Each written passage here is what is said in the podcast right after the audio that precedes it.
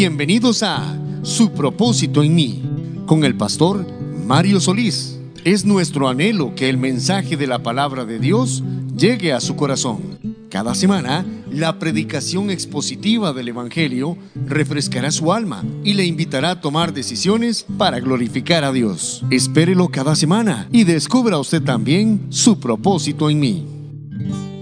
Hermanos, quiero agradecerle, Señor, porque usted puede estar aquí en esta mañana. Quiero darle gracias a Dios porque, bueno, eh, tenemos el privilegio de que usted nos va a acompañar y también que nuestro hermano, eh, nuestros hermanos están ahorita ya en una clase de escuela dominical. Gloria a Dios por eso. Ahora, hermanos, siempre para que el Señor pueda bendecir su palabra y para que el Señor también nos pueda ir bendiciendo. Recuerde esto: todo, todo lo que vale la pena cuesta, ¿verdad? Sí, amén. Todo, ¿verdad? Y nosotros vamos seguros de que esto tal vez humanamente nos puede costar, pero que está en las manos del Señor. A ver, mis hermanos, creemos eso, amén. Sí, amén. Está en las manos del Señor. Hermanos, vamos a seguir estudiando. La semana pasada iniciamos a estudiar el libro de Marcos. Eh, vimos una introducción. Ahora, yo le quiero contar esto. Nuestra congregación se va a distinguir por estudiar la Biblia de una manera expositiva. Expositivo significa que vamos a ir viendo cada pasaje, versículo a versículo, vamos a explicarlo en su contexto, vamos a entender qué quiso significar para la, audiencia original y después vamos a ver cómo logramos transmitirlo correctamente a nuestra vida. Entonces, cada vez que hablamos la palabra del Señor, no es algo que vamos a ir rapidísimo, algo así vamos a ir como la Biblia fue siendo escrita, porque imagínense que esta es la carta de amor que le escribe, voy a poner este, usar este programa, gente. Esta es la carta de amor que le escribe un esposo a su esposa, ¿verdad? Y la cuestión es que decide la esposa nada más leer este pedacito. Y este pedacito de la carta dice, te quiero matar. Imagínate. Pero si lo pongo aquí es, te quiero matar a besos. Ah, diferente, ¿verdad? Le cambió el contexto completamente. Eso es lo que pasa si agarramos la Biblia, un pedacito, y lo jalamos y lo extraemos, que tal vez no logramos ver cuál era la trascendencia completa que tenía para nosotros la escritura en ese momento. Entonces, vamos a ir estudiando y vamos a comenzar, hemos comenzado desde la semana pasada con el Evangelio según Marcos. Quiero invitarle a que busque Marcos el capítulo 1. Marcos el capítulo 1.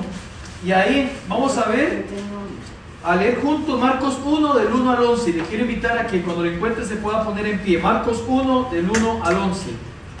Y cuando lo encuentre pueda ponerse en pie. Vamos a leerlo juntos, esos 11 versículos, ¿está bien? Del Evangelio según Marcos. La Biblia nos va a ir marcando qué es lo que tenemos que aprender, qué es lo que nos quiere enseñar. Y vamos a comenzar con el Evangelio de Marcos. La semana pasada tuvimos una introducción. Ya estamos preparados para entrar concretamente en el Evangelio. Leémoslo juntos, por favor, esos 11 versículos a la cuenta de 3. 1, 2, 3. Principio del Evangelio de Jesucristo, Hijo de Dios. Como está escrito en Isaías el profeta. He aquí yo envío mi mensajero delante de tu faz, el cual preparará tu camino delante de ti. Voz del que clama en el desierto, preparad el camino del Señor, enderezad sus sendas. Bautizaba a Juan en el desierto y predicaba el bautismo de arrepentimiento para perdón de pecados. Y salía a él toda la provincia de Judea y todos los de Jerusalén y eran bautizados por él en el río Jordán, confesando sus pecados. Y Juan estaba vestido de pelo de camello y tenía un cinto de cuero alrededor de sus lomos y comía langostas Y miel silvestres. y predicaba diciendo, Venid tras mí, que es más poderoso que yo. a quien no soy digno de desatar encorvado la correa de su calzado. Yo a la verdad os he bautizado con agua, pero él os bautizará con Espíritu Santo. Aconteció en aquellos días que Jesús vino de Nazaret de Galilea, Y fue bautizado por Juan en el Jordán. y luego cuando subía del agua, vio abrirse los cielos y al Espíritu como paloma que descendía sobre él, y vino una voz de los cielos que decía, Tú eres mi Hijo amado, en ti tengo complacencia. Gloria a Dios por su palabra. Amén, hermanos, puede tomar su lugar en este momento. Hermanos, este es el Evangelio, el comienzo del Evangelio de Juan. Veíamos la semana pasada que Evangelio significa buenas nuevas, son buenas noticias de salvación. ¿Sabe? Entre los versículos del 1 al 11 veremos cómo Cristo es presentado desde tres visiones diferentes. La primera en el versículo 1, la visión del escritor y el evangelista Marcos. La semana pasada estuvimos hablando que Marcos muy seguramente fue el escriba o el intérprete de uno de los apóstoles. ¿Cuál era? Pedro. Pedro, ¿verdad? estuvimos hablando un poquito de que Pedro muy seguramente dictó y Marcos fue escribiendo. Dios inspiró a Marcos para escribir esto. Ahora, mis hermanos, después viene cómo es presenta a Jesucristo Juan, Juan el Bautista. Y después viene cómo lo presenta Dios Padre. Como cada uno de estos demanda tiempo, entonces hoy nos vamos a centrar en el primero de ellos. ¿Cómo presenta Marcos a Cristo para iniciar su evangelio? Versículo 1, por favor, con su vista. Dice así, principio del evangelio de Jesucristo, Hijo de Dios. ¿Cómo lo presenta entonces Marcos a Jesucristo? Como el Hijo de Dios. Hoy vamos a ver, este mensaje se titula La identidad del siervo. Es la primera parte, la identidad del siervo. Y hermanos, vamos a ver dos implicaciones que lleva este título para poder meditar en él y en cómo nos afecta a nosotros esta verdad bíblica. El Hijo de Dios. Comenzamos, hermanos. Hijo de Dios. Ahora, esto es relevante porque siempre que en las escrituras se le llama Hijo de Dios, no está hablando estrictamente de su relación con el Padre nada más, sino que habla siempre de su divinidad, esencia, Cristo. Yo quiero darles un ejemplo. Cuando está afirmando que es Dios mismo. Y podemos verlo, sobre todo viendo el contexto un poco mejor. Vamos a Juan 5, versículos 17 y 18. En Juan 5, 17 y 18 vemos un ejemplo de esto que les acabo de decir. Juan 5, 17 y 18. Para los judíos, que alguien dijera que era hijo de significaba que era exactamente igual. No es como nosotros, que uno dice es mi hijo y hacemos la referencia a una relación, a una eh, filiación que hay entre padre e hijo. No, en el tiempo en que está escrito el Evangelio, decir hijo de significaba que era exactamente igual. Quiero que vea el siguiente ejemplo. Juan 5, en los versículos 17 y 18, vean. Y Jesús le respondió, mi padre hasta ahora trabaja y yo trabajo. Por esto los judíos aún más procuraban matarle, porque no solo quebrantaba el día de reposo, sino que también decía que Dios era su propio Padre ¿Y qué dice lo que falta ahí? Haciéndose igual a Dios. Cuando decía Jesús, Jesús dijo, yo soy, ahí dijo, mi padre, versículo 17, mi padre hasta ahora trabaja yo trabajo. Y yo lo quería matar. Porque decían que él se hacía igual a Dios con decir, dice aquí, sino que también decía que Dios era su propio padre, haciéndose igual a Dios.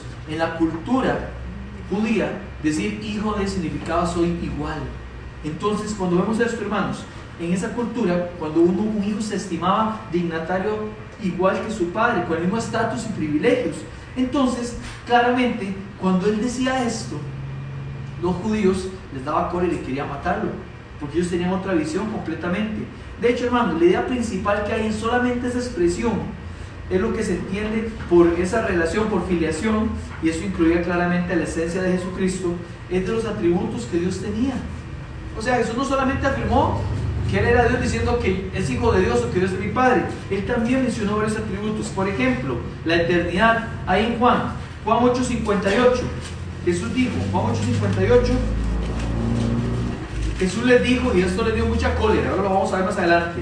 De cierto, de cierto os digo, antes que Abraham fuese, yo soy. ¿Qué está afirmando en Jesús? Su eternidad, que él era eterno. Otro más, vamos a Mateo 18:20 en los evangelios también. Jesús, ¿qué más afirmó?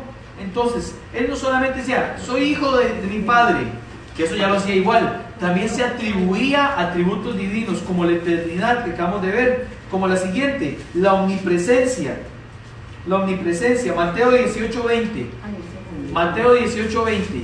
La omnipresencia. Jesús dijo, porque donde están dos o tres congregados en mi nombre, allí estoy yo en medio de ellos. También Él se atribuyó a estar presente en todos los lugares. Eso solo lo sabía el Dios Padre, pero Jesús también lo hizo. Otro más, la omnisciencia. Vamos a ir ahí mismo Mateo, un par de capítulos antes, Mateo 16. versículo 21. Mateo 16, 21. Omnisciencia, Mateo 16, 21. Jesús demostró conocimiento de cosas que solamente podía saber siendo omnisciente. Omnisciente significa que todo lo conoce. Dice ahí, desde entonces comenzó Jesús a declarar a sus discípulos que le era necesario ir a Jerusalén y padecer mucho de los ancianos, de los principales sacerdotes y de los escribas y ser muerto y resucitar al tercer día. ¿Quién de nosotros podría decir, vean, en un mes exacto voy a ir por tal lugar, ahí voy a tener un accidente, me va a pasar esto? Nadie puede decir eso. ¿Por qué Jesús lo podía decir? Porque Él era Dios. Él era Dios. Él era Dios mismo. Por eso mismo. Quiero enseñar solo un atributo más. Marcos 5. Vamos a ir a Marcos para ir llegando ahí. Marcos 5. Versículos del 11 al 15. Y este se llama omnipotencia. Marcos 5 al 11 al 15 estaba allí cerca del monte un gran acto de cerdos paseando y le rogaron todos los demonios diciendo envíanos a los cerdos para que entremos en ellos y luego Jesús les dio permiso y saliendo aquellos espíritus inmundos entraron en los cerdos los cuales eran como dos mil y el acto se precipitó en el mar por un despeñadero y en el mar se ahogaron y los que apacentaron los cerdos huyeron y dieron aviso en la ciudad y en los campos y salieron a ver qué era aquello que había sucedido viendo vinieron vienen a Jesús y ven al que había sido atormentado del demonio y que había tenido la legión sentado vestido en su juicio cabal y tuvieron miedo. ¡Qué poder! Hijo de Dios. El primer testimonio que tenemos en el Evangelio de Marcos de Jesús, ¿cuál es entonces? Que Él es Dios mismo, hermanos. Ahora, ¿sabe por qué a los judíos no les gustaba esto? Por dos razones. A los judíos no les gustaba que Jesús dijera que Él era hijo de Dios por dos razones. Primero porque su plan se echaba a perder. Déjenme les cuento un poquito al respecto de eso. Cuando los judíos fueron conquistados, un poco de historia. El primer rey que tuvo Israel se llamó Saúl. Después de Saúl, dos años estuvo Isboset, ¿verdad? Así nos cuenta la historia. ¿Y cuál fue después el siguiente rey que tuvo Israel? David, el rey David. El rey David tuvo un hijo que llegó a ser muy sabio, pero también llegó a ser un poco eh, tortero es la palabra, ¿verdad? El buen tico. Eh, y su rey era Salomón. Con Salomón pasó lo siguiente, como Salomón decidió amar más a las mujeres que a Dios, vista la vida en Primero Reyes, Dios hace una cosa, Dios parte el reino. ¿Cuántas tribus había? Habían 12 tribus. Dios dice, como yo amo tanto a David, su papá, Salomón, entonces usted se va a quedar con dos tribus, la de Judá y la de Benjamín. Y las otras 10 van a quedarse juntas en el mapa de Israel, que es visto de norte a sur, eh, la parte de arriba estaban las 10 tribus y abajito estaban las otras dos, Judá y Benjamín. Entonces el reino se llamó el reino del norte y el reino del sur. El reino del norte tuvo 20 reyes y el reino del sur tuvo 20 reyes. De los del reino del norte, los 20 reyes, ¿saben cuánto hicieron lo bueno delante de Dios? Ninguno todos hicieron lo malo de Jeroboam en adelante. Y del reino del sur, unos cuantos hicieron lo bueno, pero fueron mayoría los que hicieron mal. Entonces sucedió lo siguiente. Cuando en ese momento estaban las conquistas, usted alguna vez ha visto esas series como El Señor de los Anillos y demás, que andan conquistando pueblos y todo, llegó un imperio llamado el Imperio de Asiria y conquistó el reino del norte, las 10 tribus que vienen arriba. Las dos que estaban abajo todavía no. Pero cuando llegó el reinado de Manasés, Dios dijo, hasta aquí, no más y llegó un pueblo, que solo mujer y yo hemos escuchado, con su rey Nabucodonosor, el imperio de Babilonia, y conquistó el reino del sur. Esto sucedió en el año 586 a.C. Entonces, el plan que tenían en la mente los israelitas era el siguiente: cuando venga el Mesías y el ungido, nos va a liberar. Pero ellos no esperaban una liberación que fuera una liberación espiritual, esperaban una liberación política ellos esperaban que el Mesías llegara, se estableciera, destruyera quien fuera que estuviera sobre ellos y comenzara a gobernarlos. Ese era el plan en la mente de los judíos. Adivinen por qué fue entonces que les fue mal con Jesús. Porque el plan de Jesús era diferente. Y ellos, lejos de querer adoptar el plan del Señor, su propio orgullo los llevó a defender su propia visión. La segunda razón por lo que a los judíos no les gustaba esto, era porque al decir que Jesús era Dios, tenían que someterse al señorío de Jesucristo. Ahora, hermanos, en los tiempos bíblicos la esclavitud era una práctica que estaba institucionalizada culturalmente. A usted a mí nos cuesta mucho entender eso porque en Costa Rica eh, esclavitud no ha habido, ¿verdad? Gente que dice que la esclavitud es de 8 horas de lunes a viernes, eso no es cierto, eso no se compara, ¿verdad? La esclavitud nunca hemos tenido.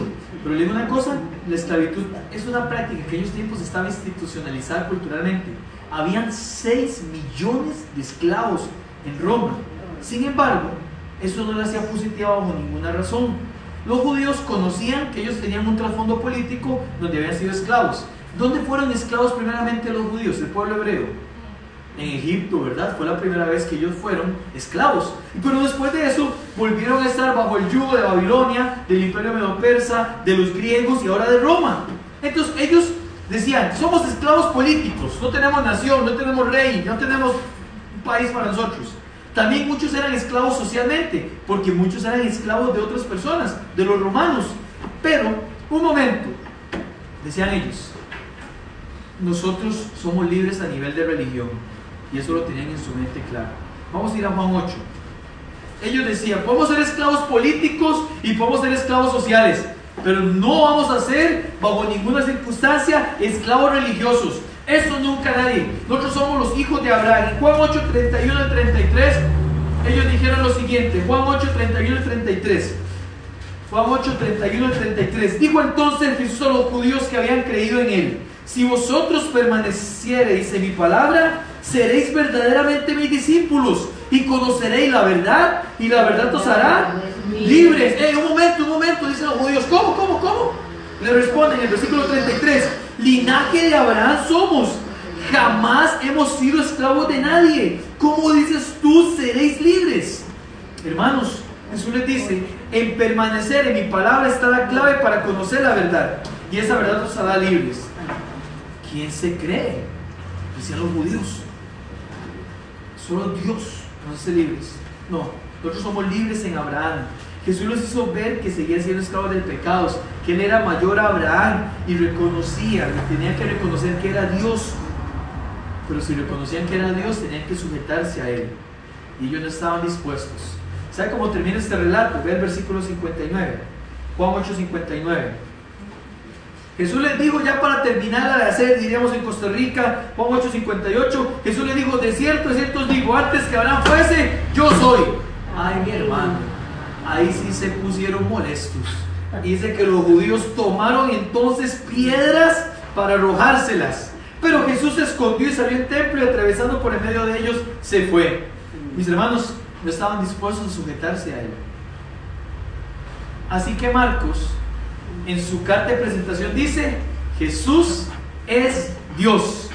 Y estas son buenas nuevas, hermanos. Son buenas nuevas para nosotros, amén. Porque cualquiera que desee recibirlas encuentra este principio que rige todo el libro.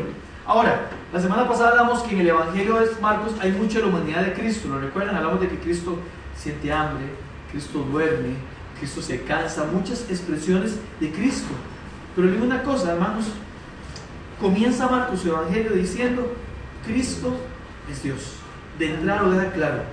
Jesús, a pesar de ser 100% humano, nunca dejó de ser ni dejará de ser 100% Dios. Recordemos, hermanos, que este fue el primer evangelio escrito. Eso quiere decir que mientras el cristianismo seguía perseguido, un hombre con carácter decide mantener claro que Jesús no solo vino, sino que Él sirvió, que Él murió y que resucitó, pero ante todo que es Dios. Le digo una cosa, estas son buenas nuevas. Porque que Jesús sea Dios me demuestra que Dios mismo tenía un plan con el hombre que ni el pecado pudo estropear. Jesús no estaba en el cielo junto al Dios Padre, Dios Hijo, viendo a Adán y Eva y diciendo, no, no, ay, ya pecaron, ahora qué hacemos. No, Él no estaba así. Dios tiene un plan eterno de redención, a Dios nada lo toma por sorpresa. Que Jesús sea Dios es diciéndome, hay un plan que el pecado quiso estropear y Satanás, pero Jesús vino Dios mismo vino y vino para establecer un mejor plan, hermanos. ¿Sabe por qué también es buena voluntad? Porque Hebreos 4.15 nos demuestra esto. Nosotros no tenemos un Dios que no pueda compadecerse de nosotros, sino uno que fue tentado en todo, pero sin pecado, hermanos. Eso es una buena nueva. Dice que Él es capaz de socorrer a los que están siendo tentados. La palabra tentado en la Biblia tiene dos significados, ¿verdad? Tentación y prueba. Es la misma palabra en el original. Cuando está siendo probado, Dios también fue probado en eso. Nunca lo olviden, hermanos. Eso es una buena nueva. Eso da seguridad, da paz. Ese amor, ese gozo proviene al saber que Dios como dueño de la vida, sea lo que sea que suceda, está cumpliendo un propósito. Ahora, mis hermanos, a los judíos los mortificaba eso. Dos cosas. Que Dios les estropeara el plan Jesucristo y tener que reconocer que Él era Dios. Porque si Él es Dios, Él es Señor. Y si Él es Señor, tenían que obedecerle. ¿Qué aprendemos nosotros de la forma en que Marcos nos presenta a Cristo? El Evangelio de Jesucristo, Hijo de Dios, dice el primer versículo. ¿Qué aprendemos nosotros? Primero esto aprendemos, hermanos. Lo primero que aprendemos es que el plan de Dios es el mejor plan siempre. ¿Saben? A los judíos les molestaba pensar que Jesús era Dios porque amenazaba su plan. Me ha pasado que muchas veces tenemos un plan en mente y queremos que Dios lo bendiga. Dios guíeme la compra de esta casa. Dios guíeme hacia aquel trabajo. Dios guíeme en aquel negocio. Señor, por favor, bendíceme en el colegio, en la escuela. Ayúdeme con esto. Pero ¿cuántas veces decimos, Señor, este es tu plan? Esto viene de tu voluntad. Piensen usted, le pregunto, ¿están todos nuestros planes en sintonía con Dios? Él es el que debe determinar lo planeado. Más, voy a decirlo más específico. Son los planes de Dios mis planes. No al revés. No, son mis planes los planes de Dios. Porque yo tengo que acomodarme a Dios a mí mismo. Yo tengo que acomodarme a lo que Él quiere hacer. ¿Qué bendice el Señor? Él bendice su voluntad. Él bendice sus planes. Pero Dios no tiene por qué bendecir aquello que no es su voluntad, hermanos. A veces queremos que Dios nos bendiga algo que nosotros planeamos. Dios no lo puede hacer. Porque no es su voluntad. El Señor cumple sus promesas. Sus promesas son firmes y son fieles. Y Él las cumple. Por amor a su nombre. Amén, hermanos. Pero sus promesas. ¿Cuándo fue la última vez que usted y yo nos sentamos? Ve, hermano, y cuando yo escribía esto, le digo así en confianza y, en amor, yo terminé y me puse, tengo que poder orar, Dios, perdón. A veces parezco el pueblo judío. Tengo un plan tan bien hecho en mi mente que a lo mejor he avanzado tanto sin haberle preguntado, es lo que usted quiere, Señor. Es lo que usted anhela. Yo sueño con muchas cosas, hermanos, para nuestra congregación, para que crezca, para que en otro lugar, los niños aquí, y uno. Claro que Dios lo quiere, porque la obra del Señor. Sí, hermanos, pero no tenemos que estar enfocados tanto en la obra de Dios, sino en el Dios de la obra. Eso es diferente. De Dios, Dios mismo en la tierra. Eso me demuestra que Él tiene un plan y que su plan siempre es mejor que el de nosotros. Debemos dejar nuestros planes y preguntarle al Señor por los de Él. Está pasando una prueba. No busque soluciones. Busque orar a Dios que pueda dar soluciones. Lo vimos ahora, estamos hablando, ¿ah? semanas de semanas. No tengo ni idea qué va a pasar estos días que vienen, hermano. Usted tampoco. El Dios es omnipresente, omnisciente, y usted no. Pero cuando estemos orando y pidiéndole que cumpla su voluntad, cualquier cosa que venga, vamos a poder enfocarle en eso. Claro, la voluntad del Señor no siempre es clara. Aquí en Marcos vamos a ver en unas semanas cuando estudiemos. Están en medio mar, está el mar agitado, picado, fuerte, y el Señor durmiendo. ¿Cómo cree que se sentían ellos? Hermano, ¿cómo cree? ¿Cómo lo dice la Biblia? ¿Cómo lo levantaron? Señor, todos pereciendo, sálvenos. Y el Señor se levanta y le dice al Digo, qué increíble. Yo, no, yo no logro imaginar esto. Dice que va el mar y que le dice. Y lo vuelve a ver ellos y les dice, hombres de poca fe. ¿Por qué dudas? Quiero usar esta analogía. El texto tiene un, significado y vamos a verlo cuando llegamos a eso. Pero quiero usar esta analogía. Tal vez ahorita su mar está muy agitado. Pero en su barca también está el Señor. Amén. Amén. Déjelo trabajar. Pero no diga, Señor, voy a hacer esto, voy a maniobrar de esta manera. Y cuando ya tenga el agua aquí, Señor, ahora sí. No, no funciona así. Lo primero que aprendemos es el plan de Dios es el mejor plan. Amén, hermanos. Lo segundo que aprendemos, el señorío de Cristo en el creyente no es opcional. Quiero repetir esto. El señorío de Cristo en el creyente no es opcional. Los judíos no querían someterse al señorío de Cristo. O sea, yo conozco muchas personas que tienen un pensamiento parecido, incluso se llaman creyentes. Ahora, esto tal vez no lo vemos si solamente leemos la Biblia y como les decía, falta un poco de contexto, pero cuando usted estudia la palabra Señor que se traduce aquí, es curious en el original. Significa un dueño de esclavos. Eso nos coloca en una posición. Si Él es el curious, el dueño, nosotros somos esclavos. Hermanos, yo sé que la esclavitud es desagradable para toda persona en su sano juicio, en serio, entendemos. Sabemos que culturalmente es un concepto difícil de comprender, pero esa no es razón para ignorar o suavizar lo que las escrituras claramente enseñan acerca de nuestro deber a someternos a Cristo. Por favor, no olvide esto. La esclavitud tampoco era una institución llena de encanto en el primer siglo. La gente decía, ¡ay, soy esclavo, qué felicidad! No, tampoco. No era positiva tampoco. Pero ¿sabe por qué el Señor dice esto? aunque muchos esclavos eran reprimidos, aunque algunos recibían terribles abusos, fue porque el Señor usa esa comparación, hermanos, porque el Señor no estaba formando un club de fans. Él no buscaba hacer el evangelio atractivo para la gente de Galilea y Judea, porque ellos entendían muy bien lo que significaba el trabajo que les estaba pidiendo que hicieran. Hermano, Jesús les decía, Hechos 1.8, le estamos estudiando los viernes, Recibiréis poder cuando haya venido sobre vosotros el Espíritu Santo y me seréis. ¿Cuál es la palabra que usa? ¿Sabe cuál es la palabra en el original que está ahí? Martus, de donde viene la palabra mártir. ¿Sabe lo que significa? Uno que muere por su fe. O sea, es que ahora no dice, ah, testigo de Cristo. Eso era tremendo. Por eso decía, yo soy el Señor, el dueño. Y ustedes los esclavos, ¿ha leído aquella parte que dice ninguno puede servir a dos señores? Cuando dice servir, tal vez la palabra sentimos que es como brindar un servicio. Y dice, ¿cómo que no? Yo puedo servir en mi trabajo, en la iglesia y todo lo demás.